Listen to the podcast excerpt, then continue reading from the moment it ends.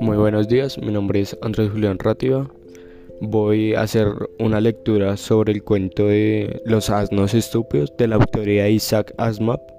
Voy a empezar con su biografía, eh, desde que es un escritor estadounidense de origen ruso que destacó especialmente en el género de la ciencia ficción y la divulgación científica. Nacido en el seno de una familia judía, fue el primogénito del matrimonio formado por Judat Asimov y Anna Richel Berman. Algunos biógrafos fijan erróneamente su nacimiento el día 4 de octubre de 1919, sin reparar en el hecho de que su madre modificó esta fecha con el propósito de que el pequeño Isaac pudiese, ingresar en la enseñanza pública un año antes de que le correspondía por su edad. A comienzos de 1923, la familia Esmap abandonó la recién creada Unión Soviética para trasladarse a los Estados Unidos de América. Instalados en un principio en el barrio neoyorquino de Brooklyn, habitado en su mayor parte por ciudadanos hebreos, los Asimov salieron adelante en su nuevo país merced a la tienda de dulces regentada por la cabeza de familia, un negocio que poco a poco fue prosperando y mudando de educación. En dicho establecimiento se ponía a la venta una serie de publicaciones de ciencia ficción que el, joven, el jovencito Isaac comenzó a devorar con verdadera curiosidad tan pronto como hubo aprendiendo a leer sin sospechar que con el paso de los años algunos de esas revistas habrían de salir a la calle llevando en sus portadas su propio nombre. En esta precocidad intelectual animó a sus progenitores a, facilitar una temprana formación escolar, por lo que su madre falsificó su fecha de nacimiento para hacer posible su ingreso en 1925 en una escuela pública de Nueva York. Cursó luego su formación secundaria en la EADS Nueva York donde se graduó en 1930. Pasó luego a la Boys High School, en la que permaneció hasta 1935, año en el que una vez completados con brillantes sus estudios de bachillerato, se halló preparado para emprender su formación superior con tan, con tan solo 15 años de edad. Matriculado en la Universidad Neoyorquina de Columbia en 1935, al cabo de cuatro años, Isaac Asimov ya había conseguido el título de licenciado en químicas. Posteriormente, nuevos estudios superiores le permitirían la licenciatura en ciencias y artes y después hacer una doctor, doctorarse en filosofía, en contra del deseo de sus padres que esperaban que dedicara al ejercicio de la medicina. Asimov decidió que su futuro profesional pasaba necesariamente por el cultivo de la literatura.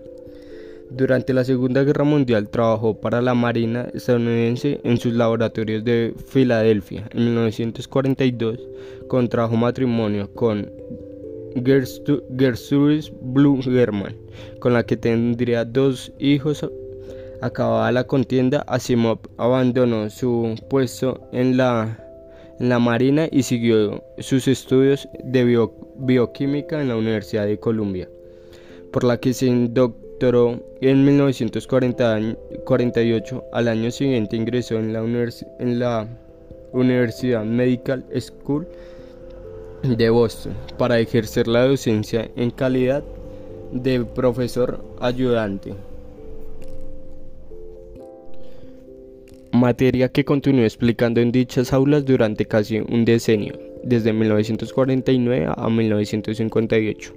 En 1970 Isaac se separó de su esposa Gertrudis para casarse tres años después con Janet Opal, con la que no tuvo descendencia a, a comienzos de la década de los 90 a raíz de una intervención quirúrgica motivada por una grave afección prostática. Isaac se vio obligado a reducir su intensa actividad creativa investigadora. La muerte le sobrevino en la ciudad de Nueva York a comienzos de la primavera de 1992, como, como secuencia de un fallo cardíaco y una insuficiencia renal.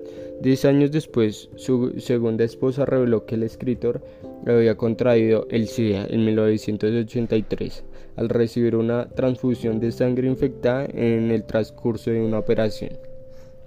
Bueno, ahora voy a hablar sobre las obras de Isaac Asimov. La obra futurística de Asimov ha gozado de gran popularidad por el sabio equilibrio que consigue entre el estilo, la imaginación literaria y el mundo tecnológico y científico. Continuar en una línea actualizada y acaso más rigurosa de los clásicos del género como Julio Verne y Wells y orientado en ocasiones hacia la visión distópicas más características del siglo XX. En 1939 empezó a publicar cuentos de ciencia ficción en las revistas especializadas, imponiéndose en pocos años como el principal representante de la rama tecnológica de este género, en la, que la visión del mundo futuro y de nuevas formas de organización social se basa siempre en premisas de carácter científico, aunque más o menos futurísticas, y los avances tecnológicos correspondientes.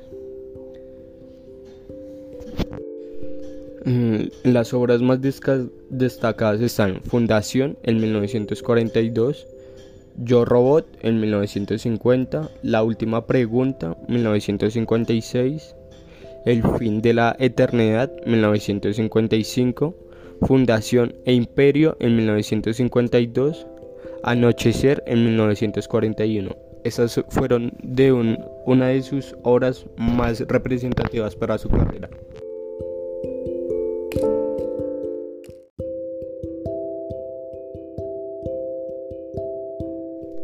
Ahora empezaré con la lectura.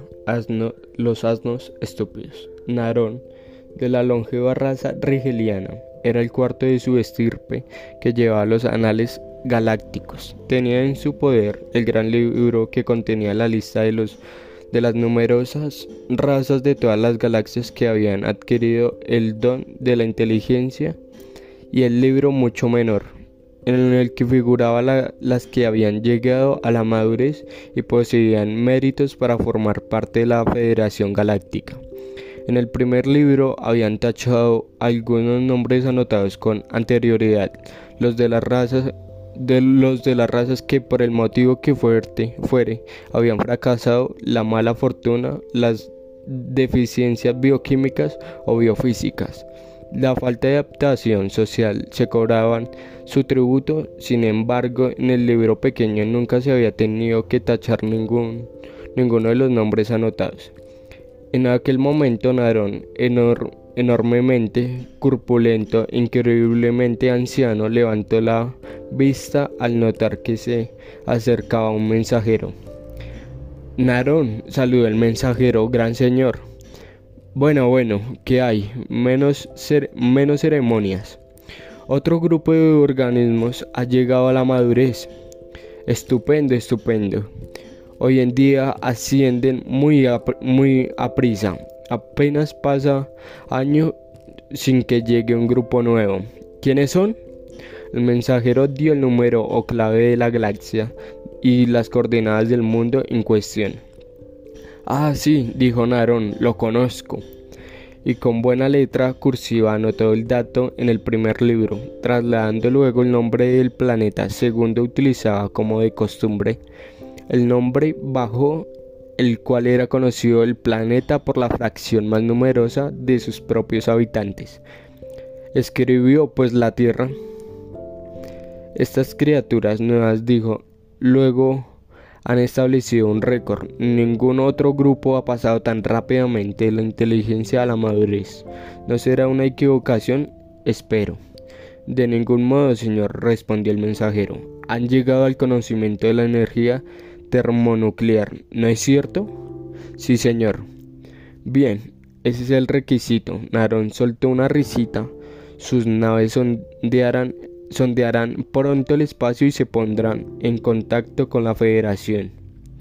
En realidad, señor, dijo el mensajero con renuncia, los observadores nos comunican que todavía no han penetrado en el espacio. Narón se quedó atónito.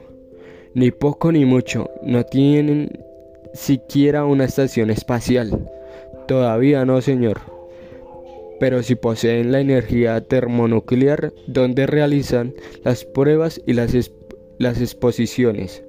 En su propio planeta, señor. Narón se irgió en sus seis metros de estatura y trono. ¿En su propio planeta? Sí, señor.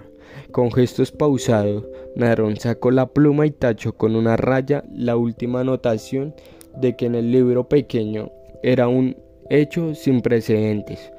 Pero es que Narón era muy sabio y capaz de ver lo inevitable como nadie en la galaxia. Haznos estúpidos, murmuró.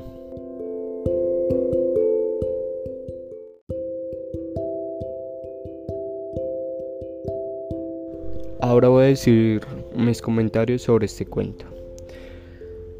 Este breve cuento de Isaac es una amarga crítica al mal uso de la ciencia y la tecnología por parte de la raza humana, ya que empleamos la técnica en ocasiones con fines destructivos y no constructivos de manera poco inteligente, y somos nosotros mismos y nuestro planeta los que pagamos las consecuencias.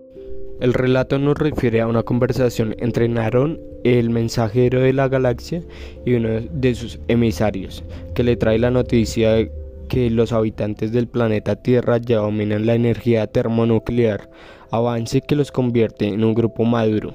Sin embargo, los humanos, en lugar de utilizar esa tecnología para penetrar en el espacio y contactar con otras culturas, se dedican a realizar probaturas explosiones en su propio mundo, dañando su hábitat, lo que pone en cuestión no solo madurez, sino también su sentido común. complementando lo anterior, puedo decir que el cuento me pareció interesante y algo como para admirar por la forma de, relatar las cosas como lo hizo el autor. Nos está explicando sobre la, la vivencia que tenemos en este momento la población de la Tierra, que es algo absurda al tener una tecnología tan avanzada y no poderla usar en una beneficiariamente. Y hasta acá llegaré a mi comentar, mis comentarios. Muchas gracias por su atención